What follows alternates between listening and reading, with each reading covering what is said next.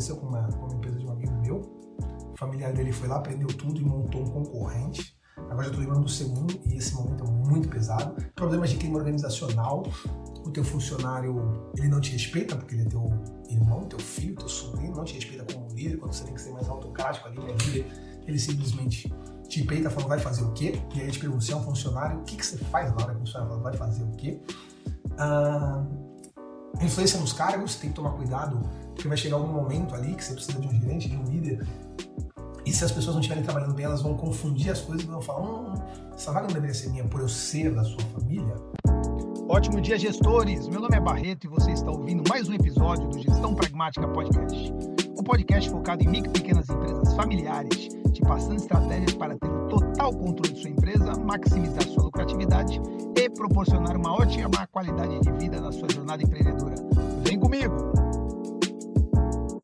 Ótimo dia, gestores pragmáticos. Eu me chamo Rafael Barreto, ensino empresários a ter controle total da sua empresa, maximizar sua lucratividade e ter uma melhor qualidade de vida. Tudo isso na sua empresa familiar. Uh, estamos no GPP, que é o Gestão Pragmática Podcast 041 e, e o título de hoje, o tema de hoje é Errado contratar familiares para minha empresa? É uma parada tipo nepotismo? Pá! Hum, não, nepotismo. Ele, ele é mais voltado para política, não existe nenhuma, nenhuma conotação ilegal de você contratar um, um, um familiar. Isso não é um problema, não. Ah, legal não é problema. Você só tem que ver se você não vai se meter numa roubada. Porque às vezes você você se mete numa roubada pensando que está ajudando alguém, a pessoa não está vendo que você está ajudando ela e começa muita confusão. Então aí vem a pergunta: devo contratar familiares para a minha empresa? Ah, antes dessa pergunta, vamos fazer outra pergunta. Eu posso escolher isso? Eu posso escolher se eu posso ou não contratar? E aí vem uma pegadinha, porque deveria poder escolher. Ah, a gente está falando aqui hoje de contratar familiares. A gente não está falando de ter familiares como sócios. O que, que eu quero dizer com isso? Pô, às vezes você está abrindo uma empresa com um familiar, tudo, e mesmo assim você deveria escolher, concorda comigo? Uma vez que você está abrindo uma empresa. Mas, se você está recebendo uma sucessão empresarial, uma empresa do teu pai, do teu avô, do teu tio, e aí você não tem muito o que fazer. Aí você chega nesse ponto, você recebeu a sucessão, você olha para o lado, tem um familiar que puta, suas ideias não batem muito com a dele, mas nesse momento você não pode escolher. A gente não vai falar disso hoje. A gente vai falar de contratar o cabra. E você olhar e falar, e aí, tô fazendo aí de mão? Nada? Trabalha comigo, bora mais eu? Alguma coisa assim, tá? Então a gente vai falar para funcionário, tá? Uh, e aí, funciona? Você consegue fazer esse trabalho direitinho? Você consegue contratar parentes? Você deveria contratar parentes? Ah, primeira coisa, segundo o IBGE, cerca de 90% das empresas por aí são familiares, você acredita? 90%, cara. Isso equivale mais ou menos 65% do PIB. Ah, contratando mais de 75% das pessoas no país. Eu estou pegando essas informações, inclusive, do Marcelo Germano, tá? um cara que eu admiro bastante. Ah, então, olha só que a gente está falando: 90% das empresas são familiares, 65% do PIB, é, empregando mais de 75% das pessoas no país. É muita coisa, cara. É muita coisa e a gente precisa falar um pouco. Agora, vale a pena contratar parentes? Tu tem que fazer lá os prós e os contras, né? Tem os prós. Quais são os prós? O que é a parte legal? o senso comum diz que você deve ter um pouquinho mais de, de confiança nesse teu parente. Até porque se é um parente que tu não confia, eu acho que você não vai nem querer trazer ele para cá, né? Eu acho que você não vai querer é, colocar ele para dentro da empresa. Mas, se você está pensando em colocar ele na empresa, supõe-se que você confia nesse cara. Então existe uma pré-confiança.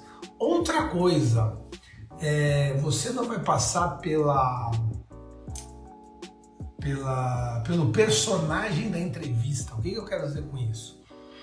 Eu digo que toda entrevista você não tem ali o seu funcionário, você tem um personagem do funcionário. O cara chega lá, senta na entrevista, ele chega 10 minutos mais cedo. É, você pergunta para ele se ele gosta de trabalhar em equipe, ele fala que adora. Você questiona se ele tem problema em, em atraso, ele nunca tem. Você questiona como é que é o temperamento dele, ele fala que é ótimo. Aí você pergunta os defeitos, ele fala: ah, os meus defeitos são que eu sou perfeccionista, que eu sou workaholic. E aí esse é um personagem que ele criou porque ele precisa daquele emprego. Ou ele quer aquele emprego, senão não está na entrevista, é maluco. E aí, quando você contrata o cabra e vem os três meses de experiência, você sabe a verdade. Com um familiar, provavelmente esse personagem não vai existir, porque tu conhece o cara, o cara é da tua família, tu sabe se o cara se atrasa, tu sabe se o cara é tranquilo, né? tu sabe se o cara vai falar lá que puta, adora trabalhar em equipe e quando estiver trabalhando na tua empresa vai aparecer o Capitão Nascimento Tropa de, né, Tropa de Elite 2, né? não vou falar com esse sujeito, fazer aquela puta confusão. Então, essas são as partes aí legais, né, de, de contratar parentes, a pré-confiança e tudo. Agora, Quais são as vantagens, velho? As vantagens, primeiro, isso vai acontecer. Teu familiar tendo, tendo mérito ou não, tá? Se teu familiar tiver mérito, melhor ainda. Se teu familiar tiver mérito, aí que a, casa, que a coisa desanda. Mas vai acontecer de um lado ou do outro. Que é desconfiança por parte dos outros colaboradores. Olha lá. Só tá ali porque é irmão, sobrinho do dono. Então, é muito difícil conquistar esse respeito, mas mesmo que você conquiste esse respeito, algumas pessoas vão denegrir a imagem por causa disso. Se você tiver mérito, eu acho que dá para passar por cima disso. Que aí é a, é a, é a tal da rádio peão, é a boca mal falada, não tem problema nenhum. O problema é quando você não tem mérito. Outro ponto de atenção é, sigilo das informações. De repente, você não passa todas as informações família, porque família, né? Família naquele mar de rosa, a gente sabe que tem perrengue dentro da família, dá algumas informações. Ele dentro da tua empresa ele vai ter mais informações. E aí não sei se isso é, é valioso para você.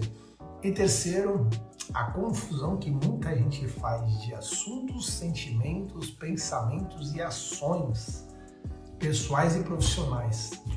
Então, o cara dentro da tua empresa ele quer nesse momento ser teu marido, aí lá na tua casa ele quer ser teu funcionário, a puta confusão aí que você tem que olhar se vale a pena isso daí. Ah, mais algumas vantagens, cara, né? Então acabei de falar da mistura de assuntos, né? O que as pessoas mais comentam é pessoas inclusive, eu estou no seminário em Pretec, eu comentei isso aqui. É, eu estou no seminário em Pretec e, e ontem teve uma pergunta, né? Como é que está a sua vida empresarial com a sua família? E me impactou alguns assuntos, né? Um deles foi que uma moça trabalha com o marido, ela, marido, pai e mãe eles não conseguem falar de outra coisa a não ser de trabalho. Eles sentam domingo no almoço e o papo é trabalho. Isso, galera, com o passar do tempo fica muito cansativo, fica muito pesado, fica muito chato, cara. Olha a mistura de assuntos. Né? Domingo era o dia para você, não por ser domingo, mas no caso deles, né? É o dia para eles descansarem, curtirem a família, mas eles não conseguem curtir a família. Eles mesmos comentaram que eles estavam falando uma coisa da empresa, um deles se exaltou, gritou, saiu da mesa e foi pro quarto. E é muito legal fazer essa comparação, né? É, um funcionário pode fazer isso? Ele pode gritar contigo, jogar o documento na mesa, sair correndo e se trancar no banheiro da empresa? É uma coisa bem infantil, não é? Podem olhar que vários, várias uh, extensões de um conflito, quando você está partindo para uma briga, para uma discussão, elas são infantis. elas são infantis. É, às vezes eu tenho aqui umas discussões com minha esposa e eu vejo que a gente começa a aumentar o tom de voz, às vezes a gente começa a interromper o outro, né? O outro vai falando, vai dormir, vai dormir. Eu falo, velho, nós temos que, cara. Daqui a pouco aparece o Theo e Gael com dois anos e meio aí. Crescer, galera. Vocês estão muito infantil. Coisa meio, meio maluca. Ah, concorrência. Isso aconteceu com uma, com uma empresa de um amigo meu. O familiar dele foi lá, aprendeu tudo e montou um concorrente. Agora já estou lembrando do segundo e esse momento é muito pesado. Problemas de clima organizacional. O teu funcionário ele não te respeita porque ele é teu irmão, teu filho, teu sobrinho, não te respeita como líder quando você tem que ser mais autocrático ali, né, líder. Ele simplesmente te peita falando vai fazer o quê? E aí te pergunta se é um funcionário, o que, que você faz na hora que o funcionário fala vai fazer o quê? Ah, influência nos cargos, tem que tomar cuidado, porque vai chegar algum momento ali que você precisa de um gerente, de um líder, e se as pessoas não estiverem trabalhando bem, elas vão confundir as coisas e vão falar: hum, essa vaga não deveria ser minha por eu ser da sua família. Então você tem que tomar vários cuidados aí para não cometer alguns erros, né? Uh, qual o segredo? O segredo é você pensar na família familiar como uma pessoa sem vínculo. Ela tem que ser, se ela vai participar de um processo seletivo na sua empresa e toda vaga que aparece na sua empresa é um processo seletivo, mesmo que você não respeite como tal, como assim? Processo seletivo, recrutamento. Você coloca a vaga domínio público, todo mundo fica sabendo, te mandam currículos. Você analisa os currículos, seleciona alguns lá, faz entrevista. Alguns passam pela entrevista, você pode colocar algum tipo de dinâmica, uma redação, um teste, de repente fazer uma segunda entrevista. O cara fez a segunda entrevista, ele foi para a casa dele, você liga pro cara para falar parabéns, você foi contratado. Olha que processo seletivo bonito, arrumadinho. Processo seletivo naquele. Alô, oi, tudo bem, Rogério? Rogério? Rogério, tu é amigo do Batata? É, o Batata? Batata, o Mário, pô, joga futebol ali no Saldanha? Irmão de Cebola? Isso.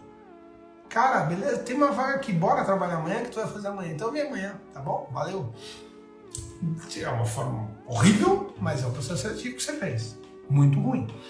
Ah, então quando você for fazer o processo seletivo, você precisa se desassociar. A primeira vez que eu vi essa palavra desassociar foi no, na minha formação em coach, onde o que, que isso quer dizer? É você sair do seu corpo Tá ligado, Doutor Estranho, quando toma aquela paulada lá da monja careca e é mais ou menos isso. Você sai, você olha você fala, bom, esse cara aqui eu contrataria, ele foi o melhor candidato ou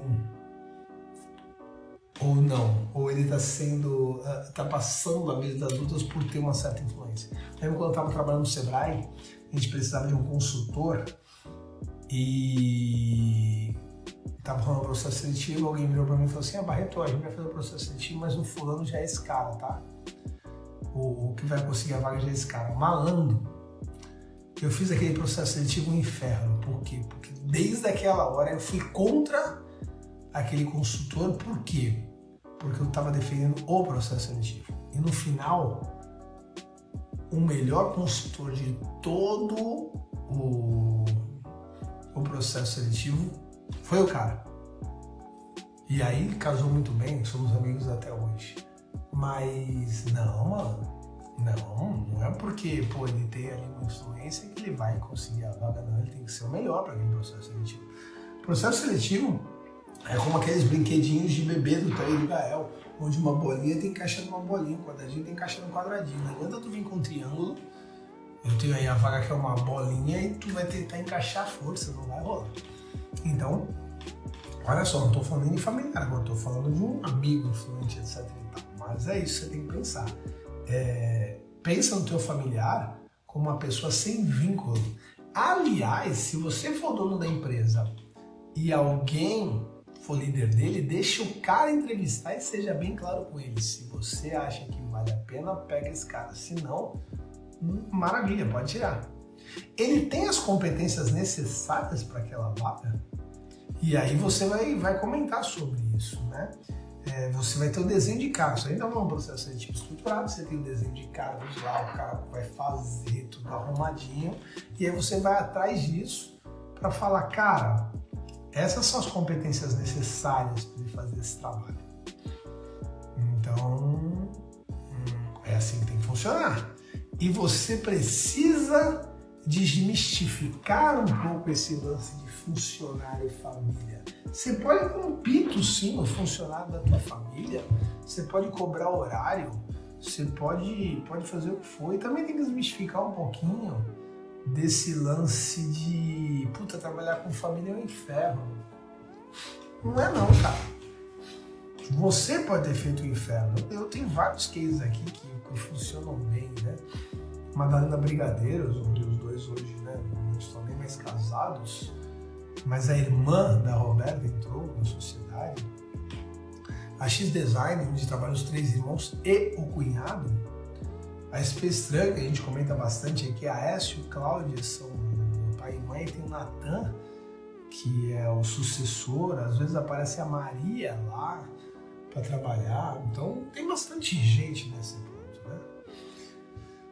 Mas aí você, né, eu gosto muito daquela parte do, do Tiago Negro onde ele fala, né, pô, você não tem ninguém na família rica. Todo mundo queria ter um tio rico, né? Ah, eu queria ter um tio rico. Pô, beleza, na tua família não tem nenhum tio rico? Não, seja você o primeiro.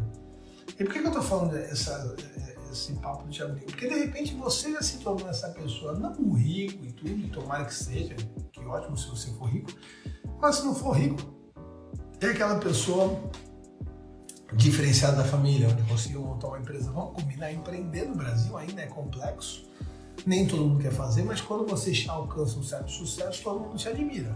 Então, de repente, você é essa pessoa. As pessoas olham e falam, nossa senhora, olha como lá fulano tá bem, olha como o Barreto tá bem, olha como fulano tá bem. Você fala, cara, ali tem um espaço bacana, de repente você se torna um tio rico da família. De repente não rico, como repetindo, se for rico melhor ainda, mas se não for, não tem problema nenhum. Tu vai lá e é um tio admirado, um primo admirado, um irmão admirado, e aí vai lá e beleza. E aí alguém vira para você e fala: você tem que ajudar os familiares. Você não tem que ajudar ninguém, mano. Você tem que ajudar a tua empresa primeiro. Depois que a tua empresa estiver consolidada, você ajuda pessoas desde que elas não firam a tua empresa. Não adianta nada você dar a mão para uma pessoa, a pessoa está com uma faca atrás para te acertar nas costas. Então, ah, eu tenho que ajudar meus familiares, aí eu coloquei fulano, eu coloquei cicrano, eu coloquei beltrano, isso tá, tá, tá, tá doendo, mas eu tô precisando ajudar eles. Tá, e se a empresa quebrar, quem é que te ajuda, irmão? Na boa, essas pessoas elas não vão nem te ajudar falando para você, não me paga o que você me deve, não é, rescisão, essas coisas, deixa pra lá. Eu sei que a gente fez muita bobagem aqui, por isso quebramos porra nenhuma. Você vai ter os menos mais os encargos. Ah, uma vez eu vi alguém fazendo uma alusão à política que eu acho que cabe muito bem aqui. Às vezes você pega um cavalo, o cavalo tá bonito, ele é bonito, mas ele tá caído, ele tá cansado, ele tá deitado. Quando você olha, ele tá cheio de carrapato grudado nele puxando energia, puxando sangue, puxando a, a, força dele. E às vezes é isso, você chega numa empresa, a empresa ela é uma empresa boa, ela tem um bom modelo de negócio, ela tem como lucrar, mas é tanta gente sugando, sugando, sugando, que o cavalo não consegue ficar em pé para correr. Então você tem que ajudar depois que você se ajudar. Depois que você ajudar dentro do ramo profissional, estamos falando aqui profissional, a segunda pessoa mais importante da empresa, que se chama a pessoa, a segunda não, a primeira pessoa mais importante ramo que se chama pessoa jurídica, que é a tua empresa. É, bom dia, doutora Vanilda. Eu ligo para a senhora hoje. Uh, o que eu quero dizer com isso? Que dentro da, do ramo empresarial, vamos lá, do ramo pessoal, se você pensar nas três pessoas mais importantes da sua vida, você precisa estar dentro dessas três pessoas, tá? Principalmente no lugar da primeira pessoa. Eu sou eu, Rafael Barreto, Barretão, sou a pessoa mais importante que existe para mim. Cara, lá em cima tá Bia Tel Gael. Não é uma pessoa, mas é um ser vivo muito importante para mim, o Picanha. Ah, isso daí desmerece eles, dizem que eles não são tão importantes. Ah, eles são super importantes, só que eu me coloco em primeiro lugar. Por que eu me coloco em primeiro lugar? Porque se eu cuidar de mim, esses caras vão ter muito, muito mais apoio meu. Se eu não cuidar de mim, cuidar apenas deles, me colocando em quinto lugar, de repente eu posso sofrer e não conseguir prover o que eu preciso prover para eles. Quando eu falo prover, não é porque eu sou bambambam, não, tá? Eles também me provêm, assim vai. Mas é isso, e eu espero que a Bia se coloque em primeiro lugar na vida dela, eu espero que o Theo se coloque em primeiro lugar na vida dele, o Gael a mesma coisa, e o Picanha já faz isso naturalmente. O Picanha, ele olha, tá mãozão em casa e fala, vou dormir e tá acabado. Então temos que aprender com Picanha isso. Legal, então a pessoa jurídica é a pessoa mais importante. Daí vem um ditado que eu gosto bastante, né, que é, que é empresa rica, dono pobre. A empresa tem que vir em primeiro lugar do que o dono. Então, entre comprar um carro para mim, às vezes fica jogado aí, comprar um carro para a empresa, para a empresa realizar o serviço dela, carro da empresa, até essa retroalimentação te der dinheiro o suficiente para você ter o carro para você. Legal? Então, beleza. Ah, mas eu confio na pessoa, a pessoa vem e eu confio nela. Confia mesmo. Irmão, eu já peguei de tudo nessa vida, cara. Eu já peguei uh, familiares que abriram uma nova empresa com estoque do seu antigo familiar e chefe. Eu já peguei pai e filho levantando arma um pro outro. Eu já peguei parentes que foram presos, presos, e parentes de primeiro grau, até que foram presos porque estavam roubando a, a empresa da pessoa. É, eu já peguei afilhados ou padrinhos que que processaram os seus chefes ou os seus chefes no trabalhista e tudo. Então assim, o confiar é uma coisa muito louca, né? Por quê? Porque quando você tá na família e tudo, de repente você tem aqueles encontros, etc e tal, e na verdade você você não tem aquele contato. JJ chamava isso de Torre Eiffel invertida, né? Síndrome da Torre Eiffel invertida. Se olha a Torre Eiffel por aqui, ela é linda, né? Se olha no, no computador, ela é linda. Né? Você... Vamos usar o Machu Picchu. Eu fui para Machu Picchu. Cara, toda vez eu via aquelas fotos de Machu Picchu e falava, cara, que lugar lindo, que lugar lindo, velho. Aí uma vez eu fui numa feira de turismo, tinha foto, uma, um banner de Machu Picchu atrás para você tirar foto como se você estivesse em Machu Picchu. E aí eu fui lá com a minha esposa, tirei uma foto, parecia quem estava em Machu Picchu, maravilhoso. O que, que aconteceu? Temos que ir para Machu Picchu, temos que ir para Machu Picchu, maravilhoso, maravilhoso, maravilhoso. Quando você chega lá, o espaço para tirar foto é bonitão mesmo, é lindo, é lindo, é lindo, é lindo. Você entra dentro de um santuário, um solo sagrado, que é Machu Picchu, e adivinha? É um santuário, né? Tu quer o que, Barreto? Uma lanchonete? Não tem. Um banheiro? Não tem. E quem me conhece sabe que eu vou no banheiro de 15 em 15 minutos. Eu entrei, comecei a contar o cronômetro, né? 14, 13, 12, 11, 10 mil preciso do banheiro. Então eu fiquei meia hora, 40 minutos no santuário. E quando você sai do parque, maluco, é gente saindo pelo ladrão, para você voltar para a cidadezinha Águas Calientes ali é uma confusão tremenda. Então, cara, todo mundo tem admiração por Machu Picchu. Quando chega lá e percebe que não é tudo isso, você fala, não sei se eu volto para Machu Picchu. Isso acontece com muitas pessoas. Você tem admiração pela pessoa porque você não tem contato com a pessoa demais. Quando você tem proximidade, você vê que não é tudo aquilo. E tá tudo bem, porque ninguém é tudo aquilo.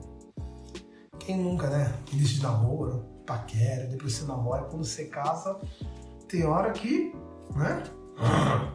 Quem nunca teve vontade de dar uma voadora nas costas da esposa não sabe o que é amar. É normal isso daí.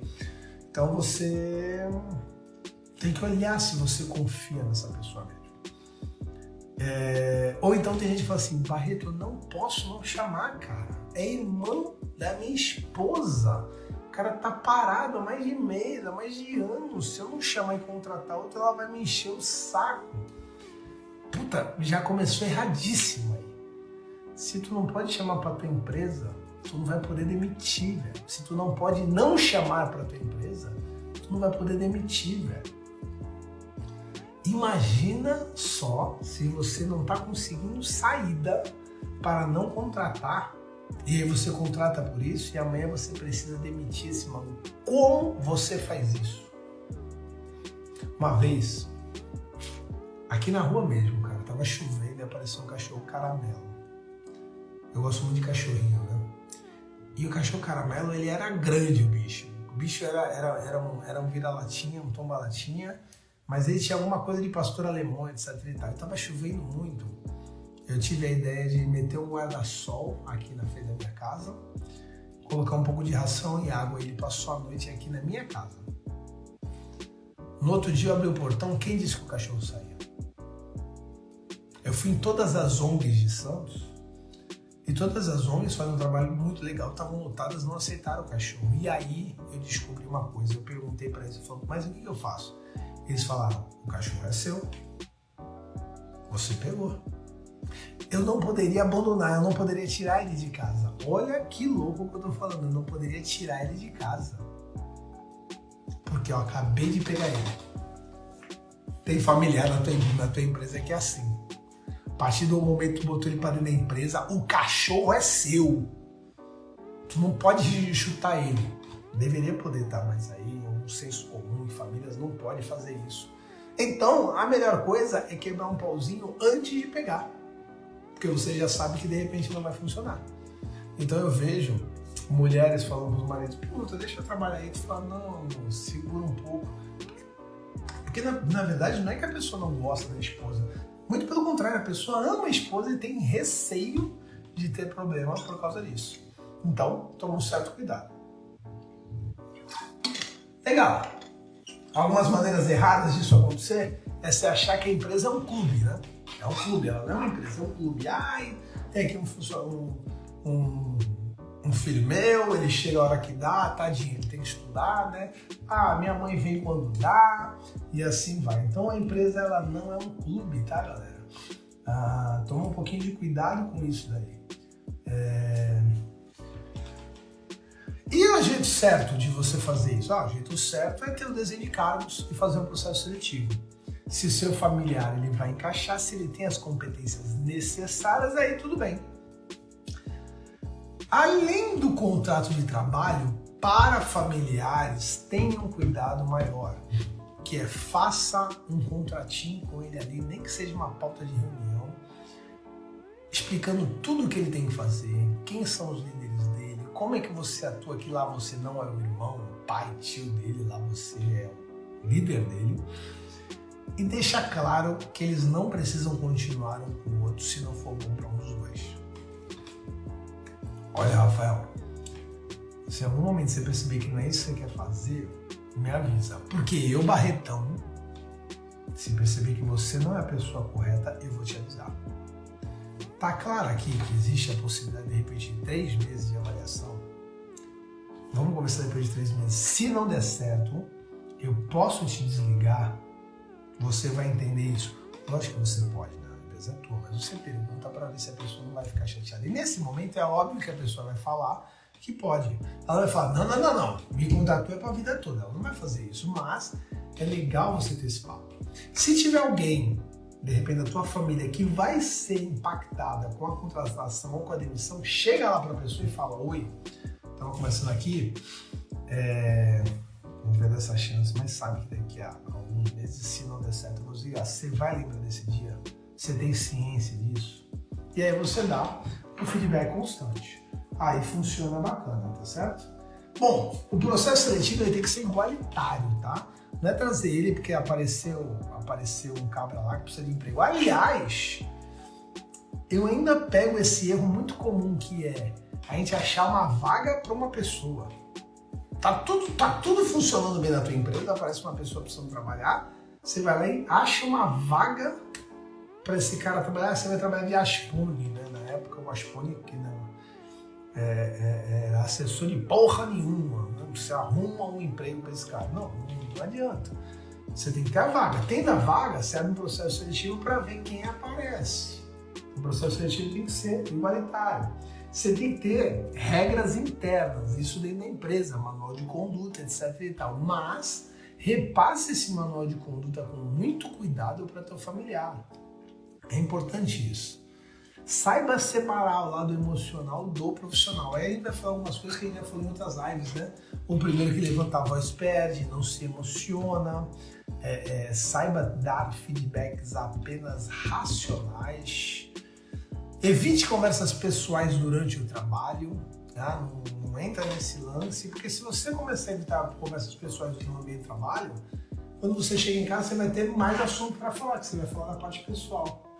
Igual misturar as contas financeiras, profissionais e pessoais, tem gente que mistura os assuntos. Então vamos lá. Finanças. Você tem que ter, o Barreto tem que ter a conta da essencial de gestão empresarial, que não é dele, é da pessoa jurídica essencial. E tem que ter a conta dele, pessoa física. Nesse caso, evite conversas pessoais no ambiente de trabalho. É, você tem que ter assuntos profissionais dentro da empresa e assuntos pessoais na tua casa.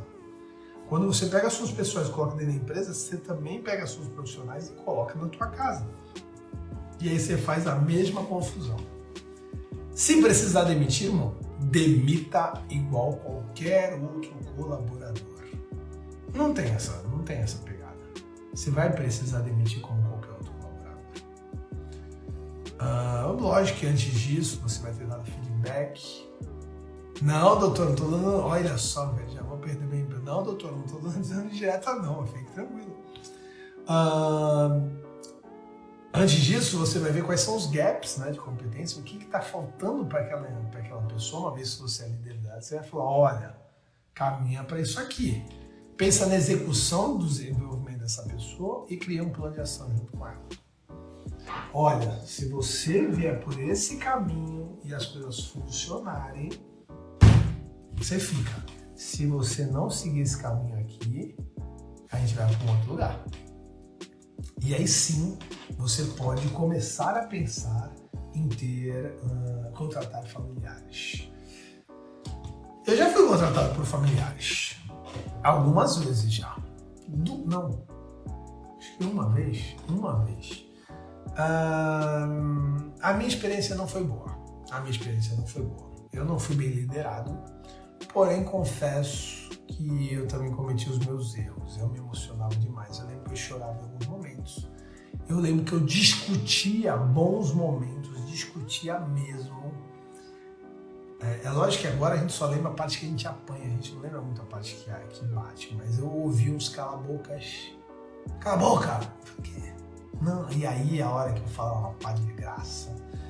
Eu lembro de ser chamado de burro. Isso daí na década de 90, tá, galera? Que era até meio comum isso acontecer. Hoje é mó BO.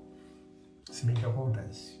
Numa, dessas, numa das empresas que eu trabalho, a gente tomou uma assédio moral por causa do, do, do, do fundador da empresa, que é um cara antigo e cometeu esses erros. Mas não é tão comum como era na década de 90. Então eu vi isso, ah, você é burro, eu vi um cala-boca. Mas eu também lembro alguns momentos onde eu peguei algumas caixas que eu deveria colocar no lugar e eu jogava na maldade mesmo, puto com a empresa. É, não eram caixas que quebravam, eram caixas de plástico, mas eu jogava para fazer barulho e tudo, então não funcionava. Agora, na atualidade, eu contratei dois, né? O Renan, meu sobrinho, Ricardo, meu sobrinho também. O Renan, além de ser meu colaborador na Essencial Gestão, é meu sócio na digital. O Ricardo hoje ele é meu colaborador na gestão. Se bobear, vai até para um outro projeto nosso, Esfera. E eu também já indiquei outros dois para outros empregos. Um encaixou perfeitamente bem, o outro. Hum, depende do dia. Tem dia que eu tô orgulhosão, tem dia que eu tô pé da vida com essa pessoa. Mas foi esse, essa, essa variação que me fez pensar muito antes de indicar um outro parente que apareceu aí desempregado. E eu não indiquei mais. É, por quê? Porque eu estava indicando errado eu indiquei pensando no meu familiar.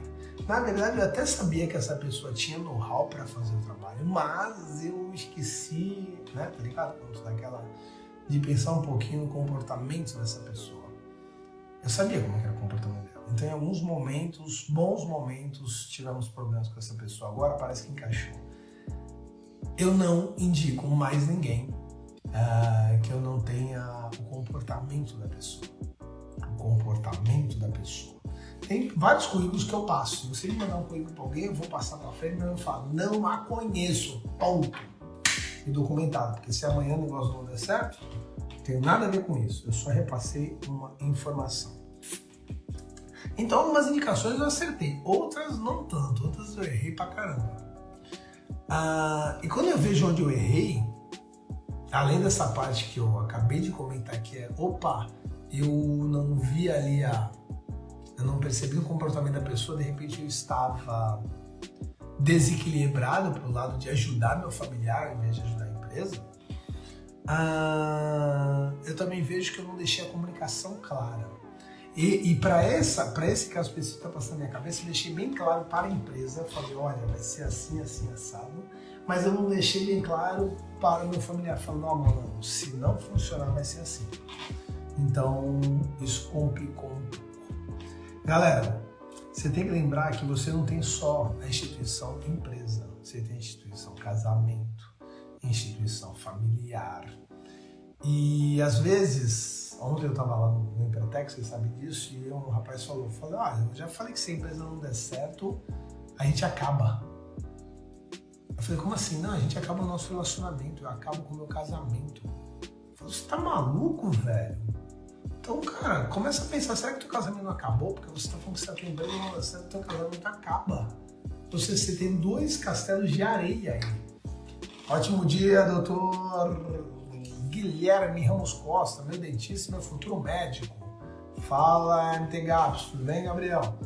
Então, assim, hum, cara, começa a pensar nisso daí, velho. Às vezes você tá acabando com a tua família pensando só na empresa. Não, você precisa unificar essas coisas. Todas têm que pensar, é, é, ter um objetivo em comum, todos têm que pensar no mesmo caminho. Então, a tua família é uma instituição muito importante, você é uma instituição muito importante, a tua empresa é uma, é uma instituição muito importante, as suas outras famílias, eu estou falando família, mas por exemplo, eu, Bia, né, até o Gael Picanha, mas também tem a minha outra família, minha, minha, minha mãe, meus irmãos, aí tem a outra que é o lado da minha esposa, os tias dela, a mãe dela, o irmão dela, cara, tudo isso aqui tem que ser orquestrado. E quando você, pensando em ajudar, contrata uma pessoa em um desses locais que não funciona, tá tudo bem. Por quê? Porque quantas vezes você contratou alguém que não funcionou? Mas o pessoal tem que entender que está tudo bem. Você precisa desligar. E não simplesmente falar, puta, olha que confusão, olha só, que tirano. E aí você começa a atrapalhar outras instituições. Você vê que louco? Agora, se eu vejo que vai dar BO num, relacionamento com a minha mãe, por exemplo, eu prefiro que dê um BO com relacionamento com a minha mãe, que depois eu organizo, do que um BO na minha empresa. Então, pensa nisso com carinho, beleza? Pessoal, temos aulas todas as terças e quintas. Isso faz parte da metodologia de gestão pragmática, o nosso curso que a gente já começou a gravar, ele vai ser lançado novamente em novembro. Tá ficando bem legal, onde a gente fala de todas as áreas de gestão de uma empresa. Né? Lembrando alguns pontos, né? Você tem as cinco forças. Quais são as cinco forças? As cinco forças não é da empresa, e sim do empresário. Primeira, força física. Você tem que estar com saúde para aguentar o tranco. Você precisa ter saúde para trabalhar bem, cara. Segundo, força mental. Força mental a gente divide em duas, né? Educação de um lado e emocional do outro. Você precisa estudar. Você também precisa cuidar das suas emoções. Você precisa fazer algum tipo de terapia. Depois você vai para a força familiar. Caramba, como é que tá a tua família, a tua linha ofensiva, as pessoas que você ama? Depois você precisa ter a força financeira. Teu bolso tem que estar tá cheio, irmão. você não pode estar endividado, você precisa ter dinheiro, você precisa ter abundância. E por fim, a força espiritual. Você precisa ter uma conexão, eu não sei qual é, mas você precisa ter uma conexão. E depois a gente vai os pilares empresariais, né? a área operacional. Então, por exemplo, Gabriel aqui trabalha escola de idiomas, a coordenação pedagógica é a área operacional. Os caras manjam de ensinar inglês, espanhol, francês, japonês e assim vai. Mas depois tem a área financeira. O financeiro da empresa está adequado? Existe ali um fluxo de caixa que mostra quanto a empresa lucrou, inclusive os centavos? Existe também a área comercial, com metas, funil de vendas e assim vai? E, por fim, a área de pessoas, a área organizacional. As pessoas sabem trabalhar, as pessoas fazem um bom trabalho, você dá feedback constante, você cuida das pessoas que trabalham para você. Então essas são as pegadas para o dia de hoje. Pessoal, muito obrigado. Terça-feira que vem a gente tem aula e qualquer coisa estamos juntos. Valeu, valeu, valeu.